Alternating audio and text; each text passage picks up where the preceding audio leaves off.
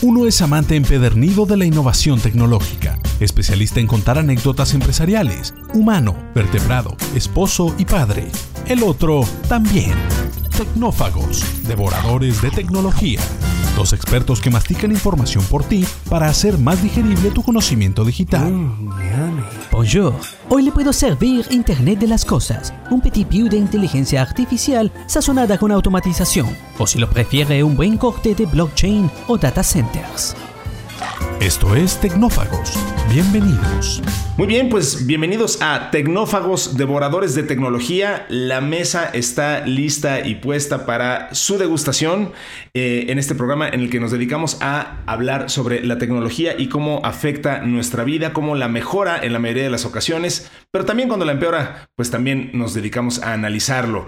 Eh, el día de hoy tenemos un programa muy especial, en realidad tenemos un especial, eh, un especial sobre ecología y cambio climático y como nos pone aquí en las notas nuestra eh, productora Gina Rangel, eh, voy a leer el, intro que ella nos puso y dice, eh, para que la próxima no solo preguntes ¿y qué tal el clima? Este episodio está inspirado en el informe del panel intergubernamental de expertos sobre el cambio climático, es decir, el IPCC.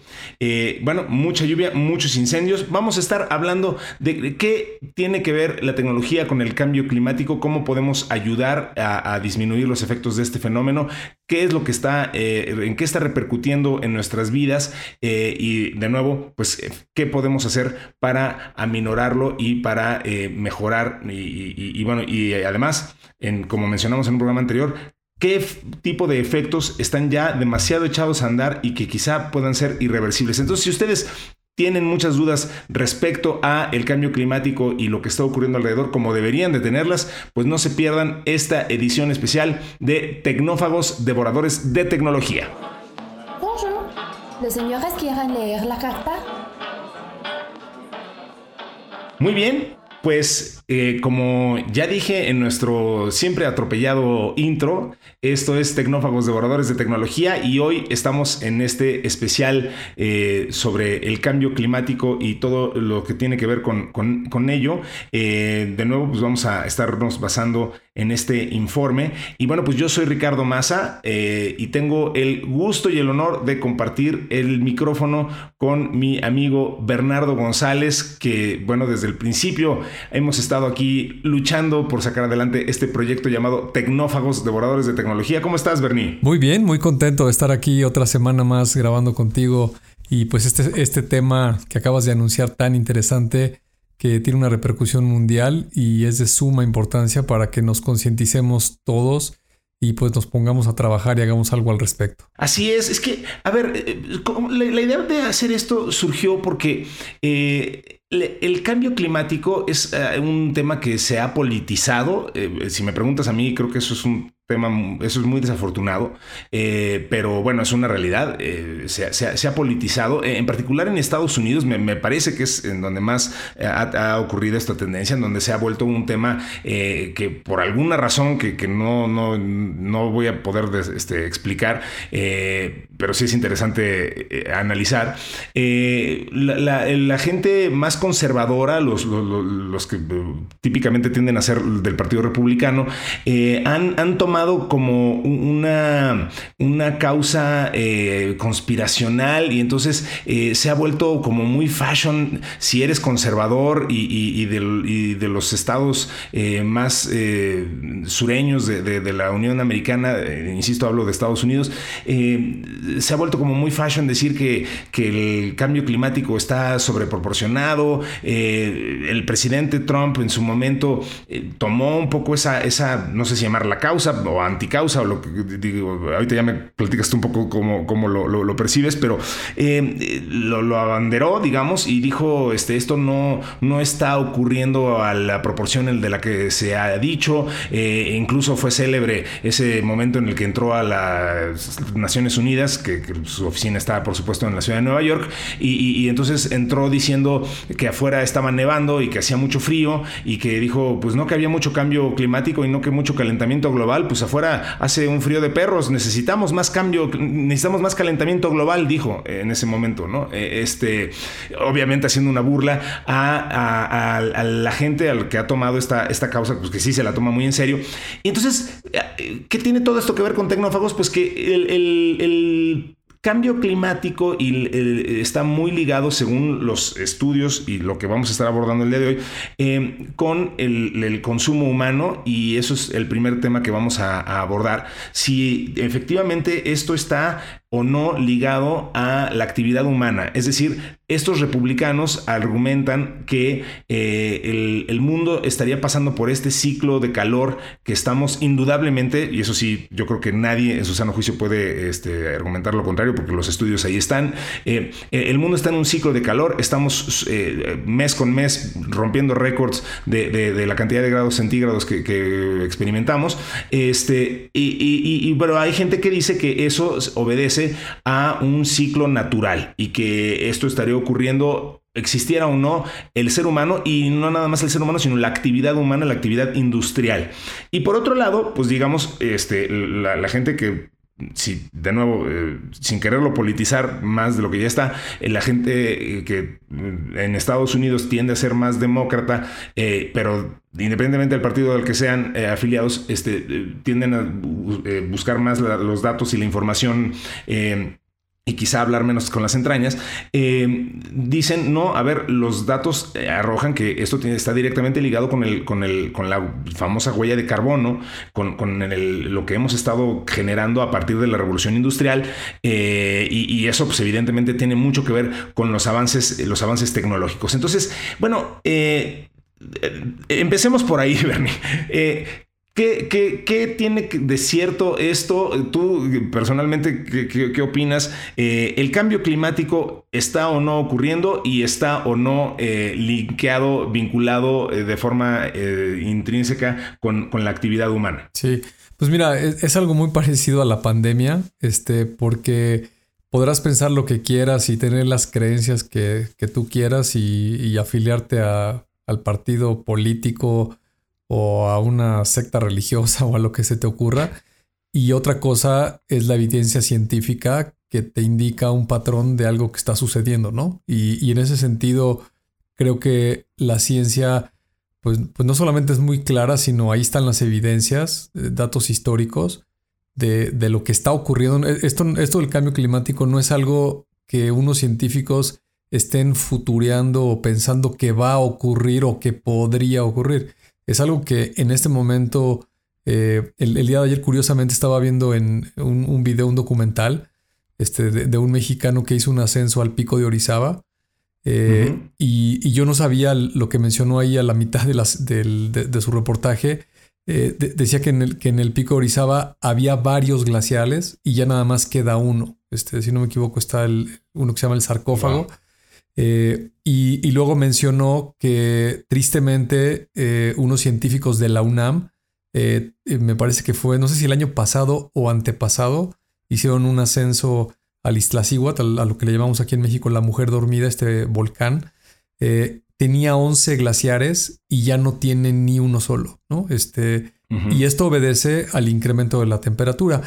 Y, cuando uno no está tan familiarizado con estos temas, te voy a ser honesto, yo, yo de primera instancia dije, bueno, este, y si se acaba el hielo en una montaña que está a 5000 metros de altura, este, pues, ¿qué puede pasar? Digo, se va a ver más fea la montaña sin nieve que, este, que, con, la nieve, pero tal vez en. Pero salvo el tema estético. Exacto, eh, por exagerarlo, ¿no? Este dices, oye, ¿y, qué puede pasar con un glaciar? Pues nada menos y nada más que ese glaciar es a través del cual se hacen todas las filtraciones de agua desde la cima de la montaña y es el que hace que se generen ríos abajo o lagos eh, y, se genera aparte en el ecosistema humedad y eso produce una flora, una fauna y se arma todo un ecosistema. Cuando el glaciar ya no existe, pues automáticamente todo eso se acaba, se vuelve este, deforestación, este, la tierra se vuelve árida, se agrieta eh, y eso le afecta muchísimo a los asentamientos humanos. Y ahorita en lo que tú decías, este, digo, no, quisiera en este programa que nos pusiéramos este, a hablar de política, porque es muy lamentable estos personajes que pues, no hacen más que demostrar absoluta ignorancia eh, e ironía de lo que están diciendo. Eh, Pero si, si lo analizamos cuidadosamente, pues claro, si te vas a una escala de cientos de miles de años o de millones de años, pues ahí están los geólogos y te van a decir, oye, pues en la Tierra cíclicamente pasan estos fenómenos, ¿no? Y eventualmente, pues va a haber una época en la que va a haber mucho frío y se va a congelar una parte de la Tierra, y de la misma manera va a haber una época en la que va a haber muchísimo calor y, se van a acabar los glaciares y va a haber escasez de agua, etcétera, etcétera. Pero el punto relevante aquí son los asentamientos humanos, ¿no?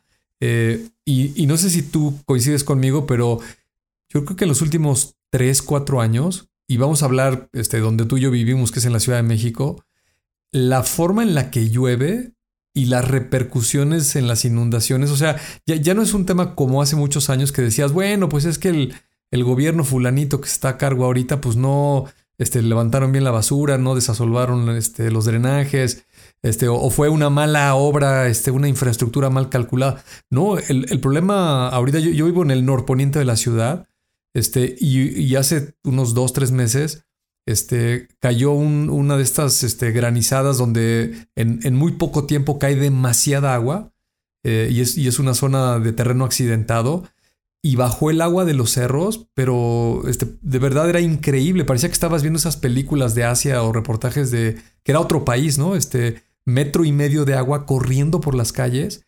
Y esto obedece, pues precisamente a que el calentamiento global está violentando las cantidades de agua que caen en ciertos lugares.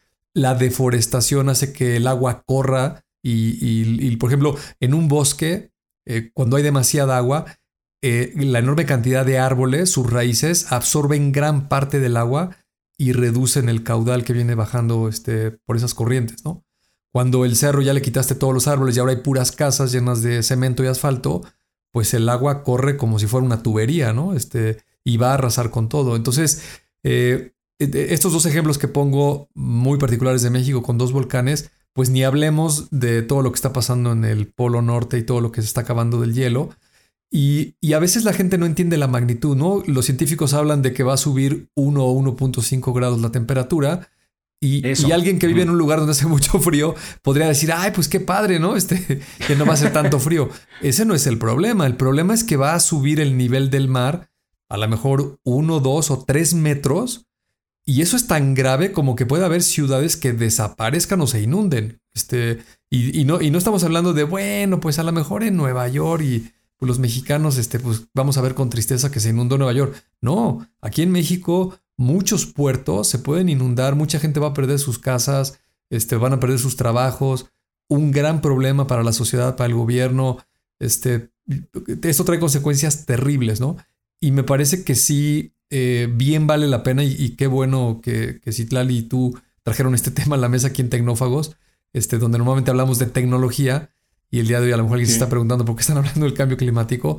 Yo creo que porque es lo suficientemente serio y sí debemos difundir información y sí debemos de hacer conciencia, porque aparte estos efectos no, no es tan sencillo como, este, oye, pues este, nos vacunamos y nada más duró tres años la pandemia, ¿no? Y bueno, pues sí lo padecimos tres años, pero ya en, en la vida de una persona de 50, 60 años te acordarás que hace 30 años cuando el coronavirus, pues dirás tres años, pues la verdad es que no es tan grave. No, estas cosas pueden afectar por décadas o tal vez este, cientos de años y, y las próximas generaciones se las pueden ver muy, muy difícil por todos estos aspectos que están pasando. Totalmente. Además, mira, lo estamos, como bien dijiste al, principio, o sea, estamos viendo los efectos ocurrir en este momento. A ver, hay muchos puntos que, queremos tocar y, el más importante quizás sea el que mencionaste. ¿De qué diablos están hablando estos dos que generalmente hablan de tecnología? ¿Y por qué están hablando de esto? Coincido, creo que es uno primordialmente porque es un, punto lo suficientemente importante como para que lo, abordemos y tratemos de difundir la mayor cantidad de información posible. Pero bueno, también vamos a llegar a la tecnología eh, y vamos a hablar también un poquito más adelante, de tecnologías que están ayudando a combatir el cambio climático y, tecnologías que podemos utilizar. Así que eso, eso de alguna manera también justifica el por qué estamos este, abordando el tema. Pero antes, este, hace falta todavía poner un poquito más de, contexto eh, de algunas cosas que a mí me parecen muy importantes. A ver, dijiste algo bien importante eh, eh, y de nuevo, sin querer politizar, pero en el, en el idioma inglés, eh, hay una distinción muy clara que, ah, en esta discusión que insisto que se ha vuelto tan política, ahora se hace con mucho este, detenimiento y, que en español yo no entiendo tan claramente y a lo mejor este, me falta el, el, vocablo correcto. A lo que voy es, en inglés se hace una distinción entre climate y weather. Este, cuando alguien alega, el clima siempre ha cambiado y, pues ayer llovió y mañana puede nevar porque yo vivo en Nevada, ¿no? Este, eh, a ver, no, o sea, ahí estás hablando del weather, estás hablando del, clima eh, y sus cambios este, de todos los días, pero de lo que estamos hablando es del climate, es decir, del clima tomado a lo largo de una medida muy larga de muchos años eh, y, que eso es lo que se está modificando y que el primer punto importante es exactamente ese que mencionaste. Eh, de acuerdo con este estudio que, que, citábamos al principio, la temperatura media mundial fue 1.09 grados Celsius más alta entre 2011 y 2020 que entre 1850 y 1900.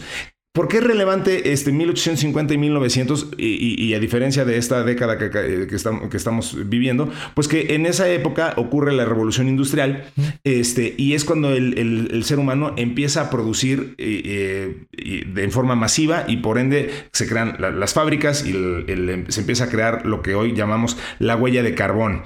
Em, que eh, es hoy pues el, principal sospechoso, para no decir este, que es irrefutablemente eh, el, principal sospechoso, vamos a dejarlo así, eh, creador de, este cambio climático, del cual se, por, también vale la pena recordar que se viene hablando de esto desde 1989, en, que es la primera vez que se menciona, en ese momento, en un reporte a la ONU, se habla de lo que en ese entonces se llamaba únicamente calentamiento global.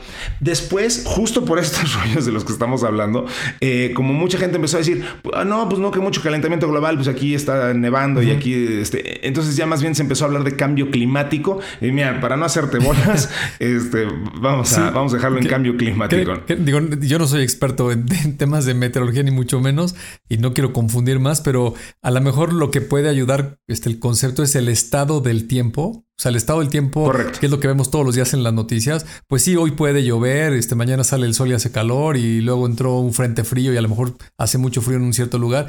Eso es como va cambiando el estado del tiempo. Pero como tú este, contextualizas el clima, pues el clima de una región es muy importante en la Tierra, digo, sin meternos en tantos rollos, este, por el sistema solar en el que está ubicado la Tierra, eh, una región muy al norte, este, pues una parte del año está congelada y esa, ese hielo permite que haya cierta fauna y cierta flora. Y luego cuando viene la primavera, pues una parte de ese hielo se derrite y eso genera un ecosistema. Entiendo yo que eso es lo que estás tratando de decir tú, ¿no? E, ese es el clima y esos son los ciclos naturales para que un ecosistema sobreviva. Este, plantas y animales y en los animales estamos incluidos los seres humanos. Cuando empiezas a hacer estos cambios, lo que estás haciendo es acelerar el que se afecte el clima de una región. Y lo que dije hace un ratito, ¿no? Este, en un lugar donde pues debería de caer cierta cantidad de agua y llover en beneficio de, no sé, este, los bosques o lo que estés cultivando, etcétera, de repente cae demasiada agua y entonces se genera un cambio ya muy fuerte en ese lugar, ¿no? Y eso, sin lugar a duda, tiene una afectación muy importante para la vida del ser humano. Y creo que eso es, al final del día, lo que lo que todo este movimiento está tratando de resaltar, ¿no? Lo que, lo que no detengamos de emisiones de monóxido de carbono y sigamos afectando la atmósfera y esto se está convirtiendo como un invernadero y lo estamos calentando al planeta además, pues las, las siguientes generaciones pues van a tener problemas muy serios, ¿no? Este, y otra vez, yo hago la analogía de la pandemia, ¿no? Este, seguramente cuando este, en los años 80s o 90s había películas de estas apocalipsis de pandemias, pues salías del cine este, comentando este, la ciencia ficción de la película, ¿no? Este, imagínate que pasara, no sé qué. Bueno, pues un, un, día en 2020 pasó, ¿no? Este, y todavía lo estamos viviendo. Yo no quisiera que mis hijos, mis nietos, este, generaciones futuras, pues de repente vean estos problemas de pues lugares que quedaron completamente inundados, ¿no? De este, ¿te acuerdas Nueva York? Pues sí, ahora está bajo el mar, ¿no? Este, podemos ir a bucear. Atlantis. Es Atlantis, ¿no? Después, este, toma clases de buceo para ir a, visitar Wall Street porque está hundido en el, en el mar, ¿no? sería, este, muy lamentable, ¿no? Este, por todas las implicaciones que eso tiene, ¿no? Totalmente. Bueno, por supuesto. Eh, unos cuantos puntos a resaltar de, este estudio del panel intergubernamental de expertos sobre el cambio climático. Em, los últimos cinco años fueron los más calurosos registrados desde 1850, que eso nada, lo único que significa es los más calurosos desde que se tienen registros. Okay. Eh, la, la tasa reciente de aumento del nivel del mar casi se ha triplicado en comparación con 1901 a 1971. Esto es exactamente lo que tú decías, Bernie, ¿no? O sea, e, e, el, nivel, al disminuir las capas polares, las tasas de, hielo, eh, pues incrementa el nivel del mar. Evidentemente, esto es un fenómeno que ustedes pueden observar muy fácilmente en cualquier este, experimento. Pues, el, hielo, este, al derretirse, pues incrementa obviamente el volumen del agua. este, y eso desplaza a los, a los, este, a las ciudades, a los este, asentamientos humanos que pues, típicamente se formaron a lo largo de los cuerpos de agua. Eh, la influencia humana es muy probablemente, eh, aquí ponen un 90%, el principal impulsor del retroceso global de los glaciares desde la década de 1990 y la disminución del hielo marino del Ártico. Aquí otro dato interesante y perturbador, medio apocalíptico, es que eh, una de las personas que están muy preocupadas por este tema del calentamiento global y sobre todo el fenómeno de los deshielos, eh, es la gente que se preocupa como hoy lo están tanto este, los microbiólogos y, los epidemiólogos. Eh, evidentemente hoy estamos viviendo una pandemia. Pero estas personas, antes de que empezara la pandemia, estaban muy preocupados también por el tema del calentamiento global. Porque este, resulta que, aunque suene a, trama de, película de ciencia ficción chafa, eh, resulta que bajo los hielos, la, capa de hielo permanente, la que se conoce como el permafrost, este, que hoy ya no es permanente, eh, están congelados eh, cuerpos y virus y, seres unicelulares desde hace milenios que efectivamente, como insisto, como en película este, de terror, se pueden descongelar después de milenios y volverse a activar. Eh, y, esos, esos seres unicelulares tentativamente podrían afectar a seres humanos que por cierto pues perdieron ya desde hace muchos miles de años la capacidad de defenderse entre ellos. Entonces qué estoy diciendo que podríamos haber detonado este, nuevas enfermedades y quizá nuevas pandemias eh, por, por, este tema de, los deshielos no o sea este eh, eh, digo esa es una de, una de las consecuencias que de las que no se me habían ocurrido jamás y que cuando lo, leí dije wow esto sí parece salido de, un, de una película de terror. Eh, y, digo, hace sentido cuando lo piensas, a pesar de que digo, evidentemente las probabilidades de que esto pasara son más bajas y es, no es el mayor problema con el que nos estamos enfrentando, solamente es para decir que este tipo de fenómenos nos afectan de forma eh, inimaginables y, de pronto nos brinca la libre por donde no creemos. Eh, y bueno, pero como te decía, Bernie, vamos a hablar de, este, de algunas de las tecnologías que se pueden utilizar eh, para, para, el medio ambiente y, que son más amigables con ellas. Y quisiera empezar preguntándote eh, al respecto sobre eh, estas, estas tecnologías, en particular por el uso de los coches eléctricos.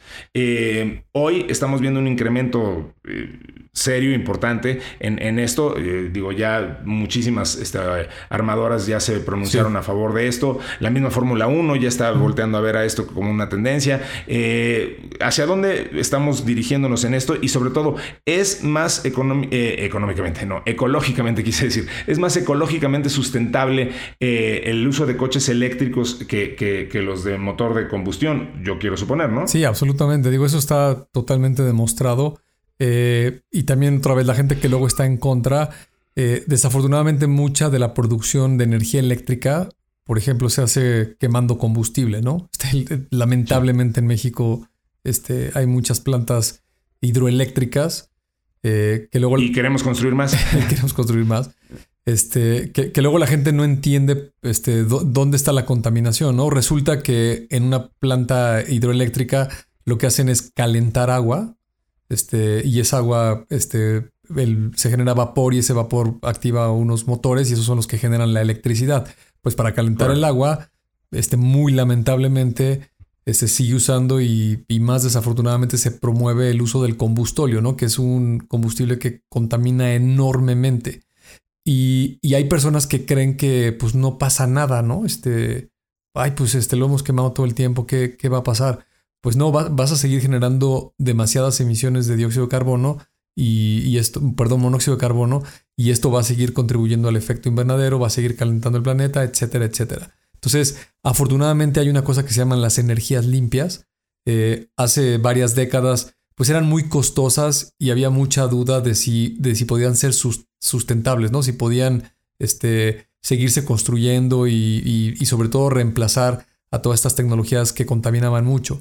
Y hoy en día, afortunadamente, hay países que están totalmente volcados a la producción de energías limpias, ¿no? Los países nórdicos, este, Noruega, Suecia, Finlandia, tienen ya cuotas y metas muy claras de cuándo van a convertir el 100% del parque vehicular a automóviles eléctricos, ¿no? O toda la generación de energía eléctrica, pues la van a hacer con presas hidroeléctricas que no, esas no contaminan, o eh, energía eólica, o los paneles solares, ¿no? Este, me parece muy lamentable que hay gente que sigue cuestionando si los paneles solares funcionan o no funcionan. Este, híjole, este, en, cualquier país del mundo que te pares, este, es cuando compares nada más el costo de producción de energía este, tradicional a la que puedes tú tener con un panel solar, este, pues no hay comparación en el costo y es totalmente limpio, ¿no? Y, sin decir que eh, por ahí grandes personajes como Elon Musk este, y, otros muchos lo han ratificado, eh, la, cantidad de energía solar que le pega a la Tierra, este, no tengo el dato exacto, pero creo que con un día de sol, este, puedes generar la energía que necesita el planeta un año, por ejemplo, ¿no? Eh, y, la energía del Sol, pues no se va a acabar, este, al menos en los próximos 5.000 años, o 5, 5 millones de años, no sé cuál es el número, pero este, en mucho, mucho tiempo el Sol va a estar ahí, y el día que el Sol no esté, pues tampoco vamos a estar nosotros.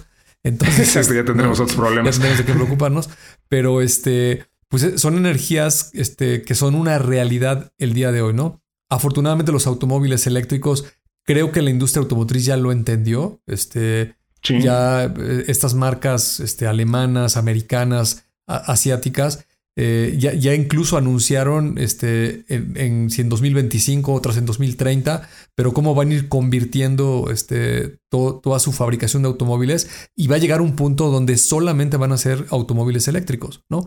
Y, y en estos gobiernos que sí son muy conscientes y muy proactivos hacia estas nuevas energías y a cuidar el planeta, pues también están diciendo no vamos a permitir la entrada de motores de combustión aquí, ¿no? ¿Por qué? Porque este, están dañando la atmósfera y no queremos una sociedad con estos problemas y lo van a ir cerrado. Entonces, eh, otra vez es una realidad, ¿eh? no, no, es, no, es, que tú y yo estemos hablando de una opinión que tú y yo tengamos o que Bernardo crea que, este, porque le gustan mucho los coches eléctricos, no, esto nada más es, abre el periódico y ponte a leer las noticias y ahí está la información, ¿no? Entonces, eh, eso son extraordinarias noticias, ¿no? Eso, eso creo que es muy bueno porque debe de ayudar tremendamente a reducir estas emisiones de, de monóxido de carbono, ¿no? Todo esto que me, que me acabas de explicar eh, cubre la parte de, de, los coches eléctricos como hoy los, los, conocemos, pero se están haciendo grandes avances también en, en la parte de energías renovables y en, los llamados este, energías verdes eh, con, con eh, experimentos y, los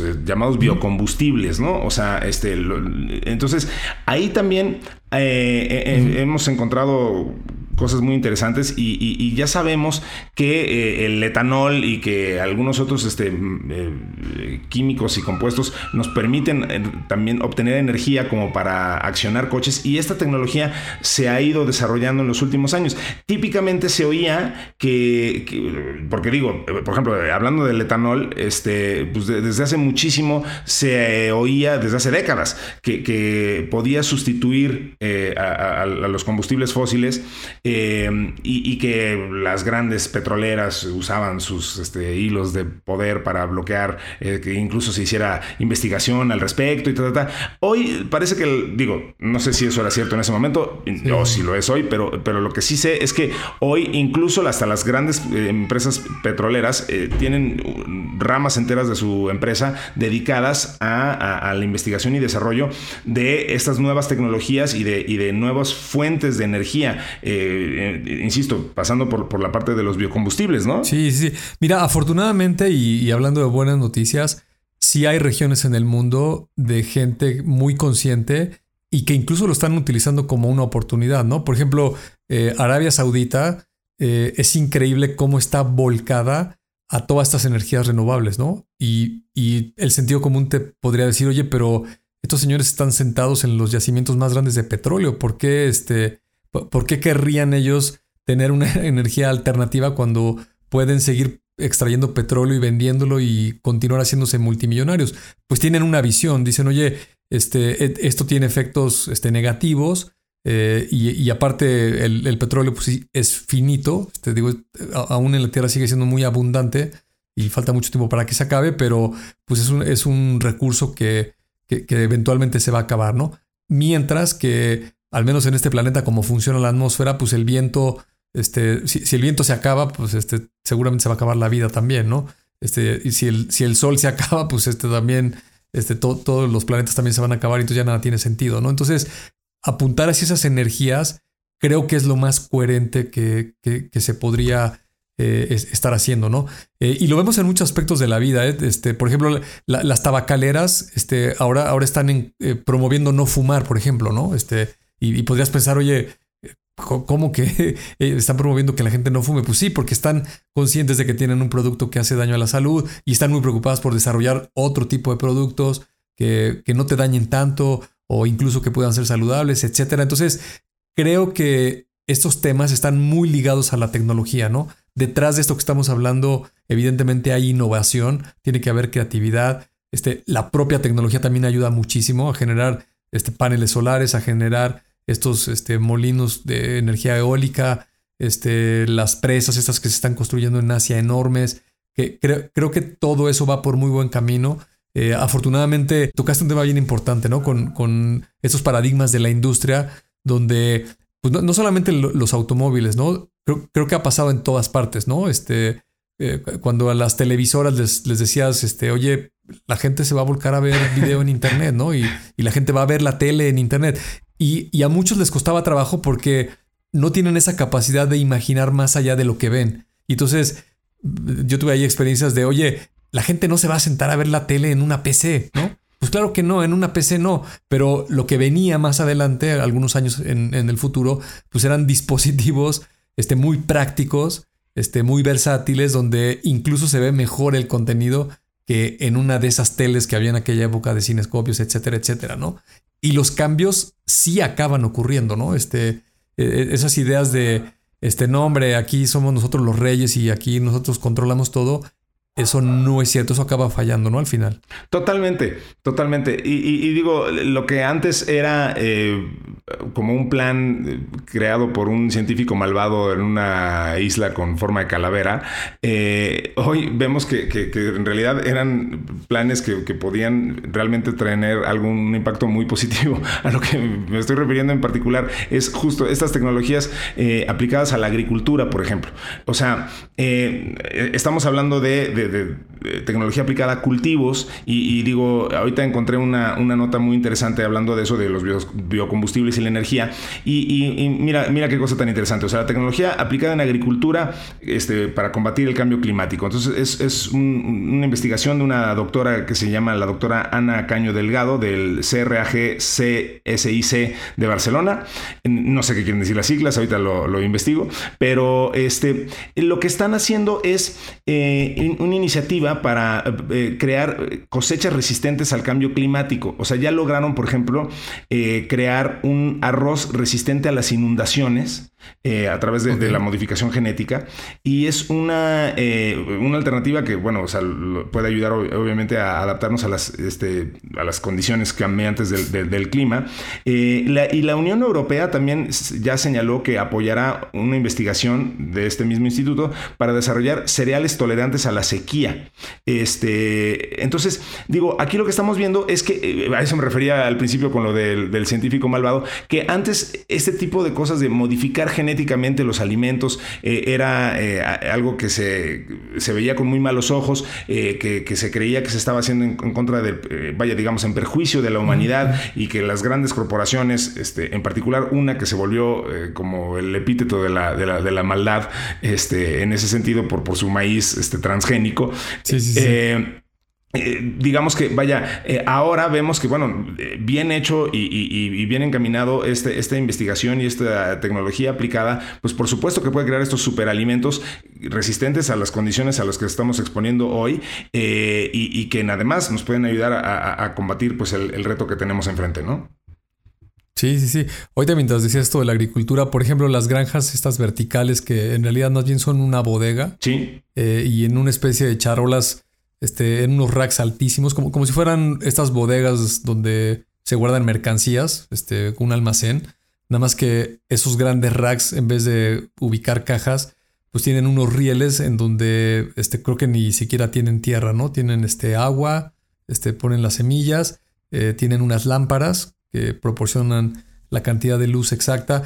Este, el, el, agua está adicionada con los nutrientes que necesitan esos tipos de plantas y entonces resulta que crear esos ecosistemas, por ejemplo, dentro de una ciudad, pues los ciclos de cultivo son más cortos, te evitas problemas de plagas, de contaminación, y lo más interesante es que los tienes dentro de la propia ciudad. Entonces ya no tienes este problema de que, oye, pues las lechugas este, se cultivaron a 400 kilómetros de la ciudad y entonces hay que cosecharlas, subirlas a un transporte, eh, meterlas en una carretera, todo eso contamina. Este, porque no, no, no nada más es el camión que está emitiendo este monóxido de carbono por, el motor que tiene, ¿no? Sino este, el asfalto de la carretera, el tráfico que genera, este, el propio eh, camión, perdón, este, irradia calor, en fin, tiene muchísimas agravantes todo ese ecosistema tradicional en comparación de estas nuevas tecnologías y de estas nuevas propuestas, ¿no? Entonces,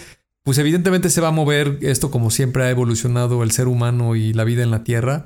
Y pues más vale que abracemos el cambio, este, abracemos la tecnología, que es algo que hacemos siempre aquí en Tecnófagos con todos estos temas.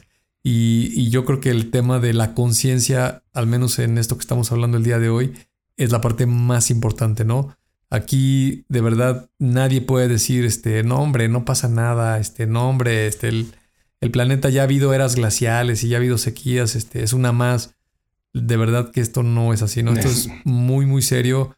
Cuando ves en, la, en los videos, en los noticieros, gente que los torrentes de agua se llevan su casa, ¿no? Este, a, nadie de nosotros nos haría gracia que, que, una inundación acabe con tu casa, ¿no? Por este, supuesto. y de repente te veas con toda tu familia en la calle, mojados, sin nada, ¿no? Eh, y, mira, hablando de casas, eh, uno de los usos, eh, a ver, vamos a hablar rápido de dos ejemplos de, cosas que se están haciendo en México. Hablabas hace unos minutos de buenas noticias y, creo que esto califica. Un, ejemplo de tecnología aplicada para combatir el cambio climático son los biomateriales, ¿no? Este, ya, ya hablamos algunos de, de, energía y etcétera. Ah, también se están, eh, eh, la necesidad nos está llevando a utilizar nuevos tipos de materiales eh, reciclables, este, más amigables con el medio ambiente. y en este caso, vaya, este, hay, hay, tipos de materiales que se emplean para almacenar dióxido de carbono.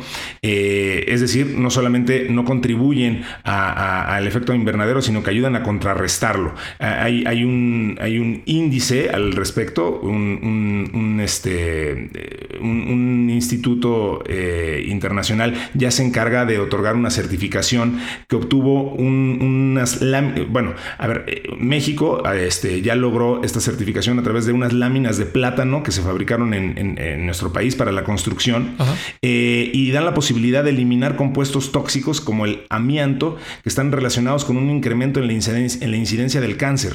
Es decir, este, este, este material sirve para fabricar casas, eh, es lo suficientemente dúctil como para moldearse eh, y, eh, adecuarse a una construcción, lo suficientemente duro como para este, resistir las inclemencias del tiempo y además pues tiene este efecto que pues, básicamente ayuda a limpiar el, medio ambiente, entre otras cosas pues de esta cosa, el amianto, que, que no sé qué sea, pero es cancerígeno y además suena espantoso. Entonces, este... sí, suena muy ese, ese, es una, perdón.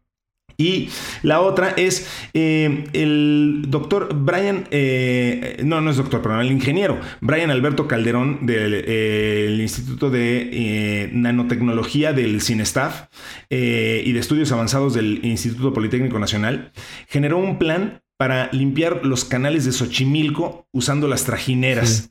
Me encantó esta nota, este, porque tiene que ver con lo que hablabas hace un minuto de eh, energías generadas de, fuentes alternativas y, de cómo aprovechar, pues justo las fuentes de energía que te da la naturaleza. Eh, en este caso se trata de la energía solar y a través de, paneles de energía solar se activan bombas de agua eh, que, tienen, que tienen integradas y este, a través de esa bomba se mueve una, una bolsa que jala, atrae y, produce micro y nano burbujas, es decir, burbujas de muy, muy, muy pequeño este, diámetro, las cuales llevarán oxígeno al agua estancada de los canales de Xochimilco y este, este fenómeno de oxigenizar, oxigenizar perdón, el agua este, va a provocar que el agua se limpie. Eh, una cita del ingeniero mencionado es que dice, esto nos trae una esperanza de poder clarificar el agua, de poder lo mismo, al mismo tiempo oxigenarla y con un método muy natural que es el sistema solar. Este, me parece fantástico esa, esta iniciativa y este uso de la tecnología. No, vaya, hasta por lo ingenua, usando obviamente la palabra este, de la mejor manera posible, ¿no? Sí, totalmente. Y mira, y creo que estos ejemplos este, los deberíamos de aplicar a nuestra vida diaria en nuestras casas, ¿no? Eh, tenemos la enorme fortuna de, que ahí está YouTube y hay este, millones de videos que hablan de lo que quieras. Y, temas, por ejemplo, como el reciclaje, ¿no? Eh, ponte a ver un video de estos basureros que hay en cualquier ciudad del mundo y es terrible, este, ya sea que la quemen, que la entierren y esas montañas este, con toda la contaminación y problemas de salud que generan, este, la, inconsciencia de que cada uno de nosotros en nuestra casa este, vas al súper y todo lo que compras este, destapas y, y, avientas al bote y avientas al bote y estás generando una, una gran contaminación, ¿no? Entonces, eh, educar a los niños desde pequeños a, a, separar la basura, a reciclar cosas, este, hablando de energía este, eléctrica, lo que consumes en un hogar, este, los focos de LEDs ya no son lo costosos que eran antes y, te puedes ahorrar muchísimo dinero del costo de electricidad de tu casa y, al mismo tiempo contaminas muchísimo menos, ¿no? Esos focos duran más tiempo, tienen la capacidad de alumbrar bastante bien, eh, los calentadores solares son una absoluta realidad, este, no son tan costosos como lo eran antes este, los puedes instalar y México tenemos la fortuna que es uno de los países que por su ubicación geográfica eh, y también por el, clima, este, el, sol está en la mayor parte del territorio una buena cantidad de, meses al año. Entonces, usar estas tecnologías, por supuesto, los paneles solares, ahora hay cientos de alternativas, hay compañías que te los, este, te hacen un financiamiento, no tienes que invertir nada. Este, estas compañías te, reducen el costo del recibo, del recibo perdón, de la luz y, una parte del ahorro es con lo que lo estás pagando. O sea, ni, siquiera te van a costar nada, ¿no? Este, y, así con todo lo que hagamos, ¿no? Tener, tener esta conciencia, eh, tratar de consumir productos este, que sean biodegradables, este, los que contaminen menos, este, tratar de consumir más local. O sea, de verdad, hay cientos de ideas de cosas que son muy fáciles, no son costosas, son prácticas y de verdad sí vamos a contribuir, porque si esto lo hacemos muchas personas, pues sí va a impactar, ¿no? Igual que impactamos de manera negativa eh, haciéndolo de la manera errónea, tradicional, pues si ahora comenzamos a educar y a que la gente cambie, pues sí podemos generar este que esto se empiece a revertir como tú dices hace un momento, ¿no? Sí, a ver, mencionaste ahorita varias cosas muy interesantes, sobre todo para, para el uso en el hogar. Eh, y bien dices que, son cosas no, no, costosas y que podemos implementar.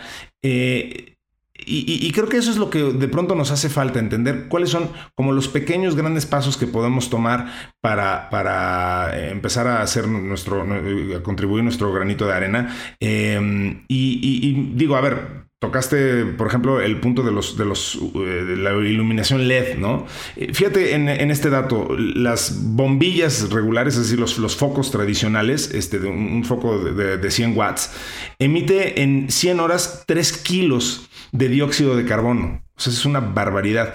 Eh, y eso cuando funciona bien, pero cuando lo desechamos la cosa se pone todavía peor porque adentro de lo, que lo hace funcionar, que son estos filamentos este, que, tiene en su interior, contienen mercurio y argón, eh, que, bueno, pues lo que hacíamos típicamente toda la, gente y lo que hicimos durante décadas y décadas la humanidad era que pues tirábamos, el, foco se fundía generalmente con una pequeña explosión este, y, entonces agarrabas el foco fundido, lo tirabas a, la basura, además en una época donde no separábamos la basura, este, éramos, éramos unos bárbaros, eh, y, entonces ese foco con ese mercurio y ese argón iba a parar a, un tiradero de basura igual que todo lo demás y ahí desechabas eh, este, este, estos contaminantes altamente tóxicos y cancerígenos, eh, que, después, pues muchas veces iban a, terminar en depósitos de agua, eh, contaminando reservas y, miles y miles, cada foco contaminando miles y miles de, litros de agua, ¿no? Entonces,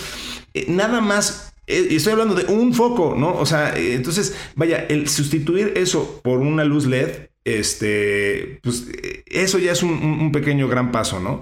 Eh, y si además ese, esa luz LED eh, la, ponemos con un, programador este, que, es bastante fácil de, de, utilizar, de programar y de controlar desde nuestro, desde nuestro celular eh, estas pequeñas eh, acciones que nos permiten este, o ponerlo, ponerle un sensor de, movimiento, eh, algo que impida que se encienda durante todo el tiempo que no, o que solamente se encienda cuando sea absolutamente necesario, eso trae ahorros gigantescos, además que repercuten en la economía este, del hogar de forma muy favorable, como, como tú ya decías, ¿no? Entonces, hace sentido por todos lados, hace sentido por cuidar al planeta, hace sentido por cuidarnos nosotros, por cuidar nuestra economía, eh, y, eso es solamente un, muy pequeño ejemplo, pero además ahí también está, eh, y va de por medio, pues el, el reuso y el abandonar la costumbre de estar reciclando constantemente, por ejemplo, los teléfonos celulares, otra costumbre que tuvimos también durante muchísimo tiempo y que, y que hoy seguimos viendo.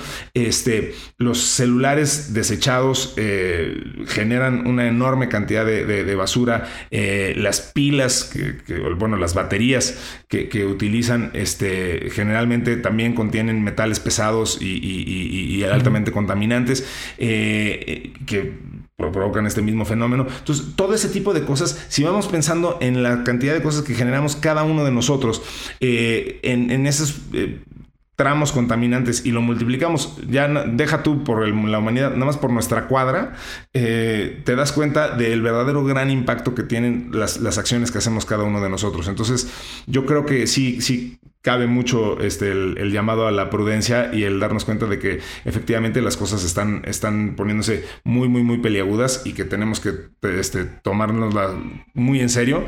Eh, y mencionaste un punto en el que quisiera ahondar un minuto más, que es el tema de consumir local. A ver, este hoy empieza a ser un poquito más fácil hacer esto, pero digo, a ver, ¿por qué queremos consumir local, Bernie? O sea, digo, evidentemente eh, ahí hay un tema de, que hacer que las cosas no se desplacen largas, este, largos trayectos, porque eso pues provoca que haya alguien o algo, un, camión, un barco, un avión que, hizo un trayecto muy largo y eso provocó obviamente una mayor huella de carbono. Eh, pero además también hay un tema ahí de, de incentivar las economías locales, ¿no? Sí, totalmente. Eh, esos comportamientos que simplemente nos acostumbramos a hacerlos y nunca pensamos en todas las repercusiones que traía consigo eh, esa forma de, comprar, de consumir, ¿no? Este, ahorita mientras lo mencionabas, este, este estaba pensando en, un startup que conozco que, están promoviendo unos carritos que son como una hielera este, y se conducen solos Hoy están en una etapa muy temprano y están pensando hacer repartos locales de, pues cuando pides un café, un sándwich, ese tipo de cosas, ¿no? Y si lo contrastamos con lo que acabas de decir, pues pareciera que está muy padre y es muy asequible. Este, saco mi smartphone, este, agarro una de estas aplicaciones de las que todo el mundo conoce y pides un café, ¿no? y, y, lo que eso dispara pues es, este, allá afuera hay una persona en un automóvil dando vueltas, este, le llega una notificación y va a la cafetería y se baja y agarra el café. Y, y, contrastándolo con la propuesta de esta startup, decía, estás moviendo un vehículo de dos toneladas, este, una, una serie de kilómetros, este, para transportar un vasito que pesa 300 gramos, ¿no? Que trae un café, ¿no? Y, y, la propuesta es, oye, debería de haber otras formas, este, menos contaminantes, este, que generen menos tráfico, menos complicadas, pues para mover ese tipo de productos. Y el consumo local tiene exactamente la misma filosofía, ¿no? Este, a mí se me puede antojar ahorita comerme un pan eh, dulce de ciertas características, este, y a lo mejor, este, que, por cierto tú me recomendaste un, sitio buenísimo que vende dulces de Japón, este, y, puedes literalmente pedir un pan del otro lado del mundo, ¿no? Este, y, que venía en un contenedor y en un avión y contaminó no sé cuántas cosas, cuando a lo mejor, este, como tú dices, cada vez hay más, este, la gente que vive en la ciudad, pues en, en un local hay una pequeña panadería con un pequeño horno y a lo mejor te pueden hacer un pan ahí que es, este, razonablemente similar, ¿no? Este, y no haces que viaje tantos este, kilómetros, ¿no? Además de que estás contribuyendo a incentivar la economía local, ¿no? Este, y, por cierto, también el, pastelito este, del otro lado del mundo, pues este, viene en un celofán, este, seguramente trae un este, gas adentro para que dure más, este, y viene adentro una caja y en un contenedor. Y si, si ves la cadena de todo lo que ocasiona ese pequeño producto, en comparación de que este, salgas de tu casa, caminas, eh, aparte te hace bien caminar en el ejercicio, caminas dos cuadras, este, pides el pan, este, ni siquiera pides bolsa de papel ni nada y te lo comes y ni siquiera generaste ningún, este, ninguna basura, ¿no? Y que tengas que reciclar ese tipo de cosas, ¿no? Entonces, esto cada vez lo vamos a ver con más frecuencia, estos mercados locales, este, lo que decía yo hace rato de que se van a empezar a producir vegetales, este, no sé, legumbres, este, lechugas, todo este tipo de, aderezos o de complementos a los alimentos que, que, ya se comprobó que sí se pueden producir en, una ciudad, en un almacén, pues evitas toda esa gran distribución y, también ayudas muchísimo a la economía, ¿no? Este, y, con esto de la pandemia, pues ya vimos que también el estarte desplazando, este, pues lo hacíamos por inercia, ¿no? Porque este, o sea, nadie se lo cuestionaba, ¿no? Yo, siempre pongo el ejemplo, los que vivimos aquí en la Ciudad de México, este, muchas empresas que tenían relaciones de negocio, por ejemplo, con las ciudades de Guadalajara o la ciudad de Monterrey, era muy común que alguien te decía, este sí agarro el vuelo de las 7 de la mañana a Monterrey y voy a una junta de una hora y me regreso en la noche. claro. O sea, imagínate la, todo, lo que genera eso, ¿no? Este de, este, pierdes un día completo, es una paliza para ti como persona, este, todo lo que tienes que consumir, la contaminación que se genera. Y hoy en día nos dimos cuenta que con la tecnología puedes lograr exactamente lo mismo, así literal y exactamente el mismo resultado, este, a través de una conexión de internet, conectándote una sola hora para lo que tienes que ver, ¿no? Entonces, creo, creo que estos temas al final del día sí conectan con la tecnología, con lo que hablamos aquí en Tecnófagos. Eh, y, y, la invitación para toda la gente que nos está escuchando, pues es eh, reflexionarlo. Esto sí es, de los temas bien importantes, bien trascendentes. Y, y, la buena noticia es que sí está en nuestras manos hacer algo, debemos de hacer algo y como siempre la tecnología es un gran aliado para lograrlo, ¿no? Así es, así es. Déjame cerrar eh, este especial ecológico de tecnófagos, devoradores de tecnología, con una, una frase que nos puso aquí eh, de nuevo nuestra productora Gina Rangel. Eh, que dice, es una frase de Margaret Thatcher, que, por cierto era investigadora química, eh, en, los ratos libres que tenía cuando no era este primer ministro del, Reino Unido, em, dijo, es probable que el cambio en el futuro sea más fundamental y más generalizado que cualquier cosa que hayamos conocido hasta ahora. Las implicaciones son comparables al descubrimiento de la división del átomo. De hecho, sus resultados podrían ser incluso de mayor alcance. No sirve de nada discutir sobre quién es el responsable o quién debe pagar, solo lograremos resolver los problemas mediante un enorme esfuerzo cooperativo internacional. Yo creo que eh, es totalmente cierto lo que dijo ahí la, dama de hierro, este, y, creo que coincide totalmente con lo que estás diciendo. Mira, tenemos un amigo en común que es nuestro querido amigo Tony Rayo, a quien le mandamos un saludo.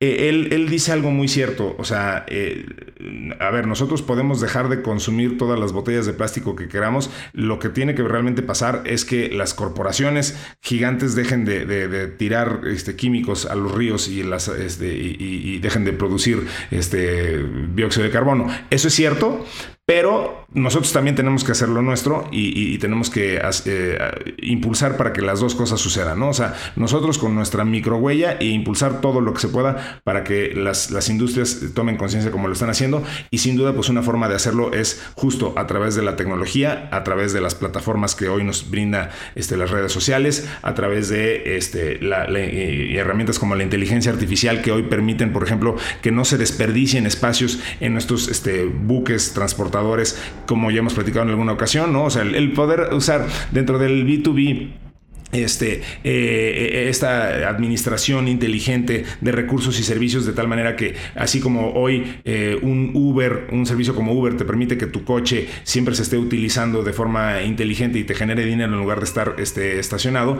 pues hoy tus espacios libres de bodega y almacenamiento también ya a través de servicios tecnológicos, como ya hemos comentado aquí en algún momento, este, te permiten que otras personas ocupen tus espacios en bodega disponibles o este, los, cualquier otro espacio o recurso que tengas. Eh, y si mandaste un embarque, justo porque Bernie pidió unos eh, dulces desde Japón, pues que el avión que los trajo no se regrese solo este, y no se regrese vacío, sino que ya traiga un, embarque programado este, por una de estas empresas de logística eh, muy sofisticadas, ¿no?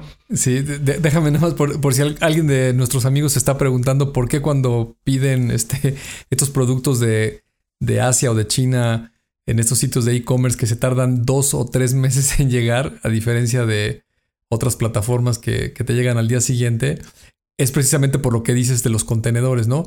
Resulta que los precios van fluctuando por la prioridad este, del barco que va a llegar al puerto o del destino final. Entonces, cuando pagas la tarifa más baja, que es lo que hacen estas compañías, eh, puedes embarcar tus productos en un contenedor y el barco, evidentemente, los que vienen de Asia hasta América, en el caso de México, pues van a tener muchas paradas en el camino, ¿no? Se van a, este, a detener en Medio Oriente, en Europa, en muchísimos puertos, ¿no?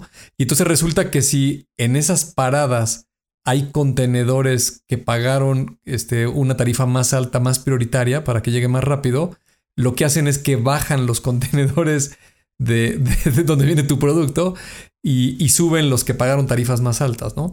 Y hasta que venga un barco que traiga espacio para esas tarifas, entonces va a agarrar ese contenedor. Entonces, literalmente estarán dos o tres meses porque el, contenedor lo van subiendo y bajando en un montón de lugares, ¿no? Este, eh, ahora sí que aplica la regla de, este, lo quieres barato, pues se va a tardar un montón. ¿Quieres que, quieres que te llegue rápido? Pues paga la tarifa preferencial, ¿no? Como, como todo en la vida, oferta y demanda. Agárrense un buen operador de logística si ustedes están eh, de alguna manera afectados por este eh, tema de la logística de los freighters. Eh, y, bueno, pues eso concluye nuestro especial de ecología y calentamiento global slash cambio climático.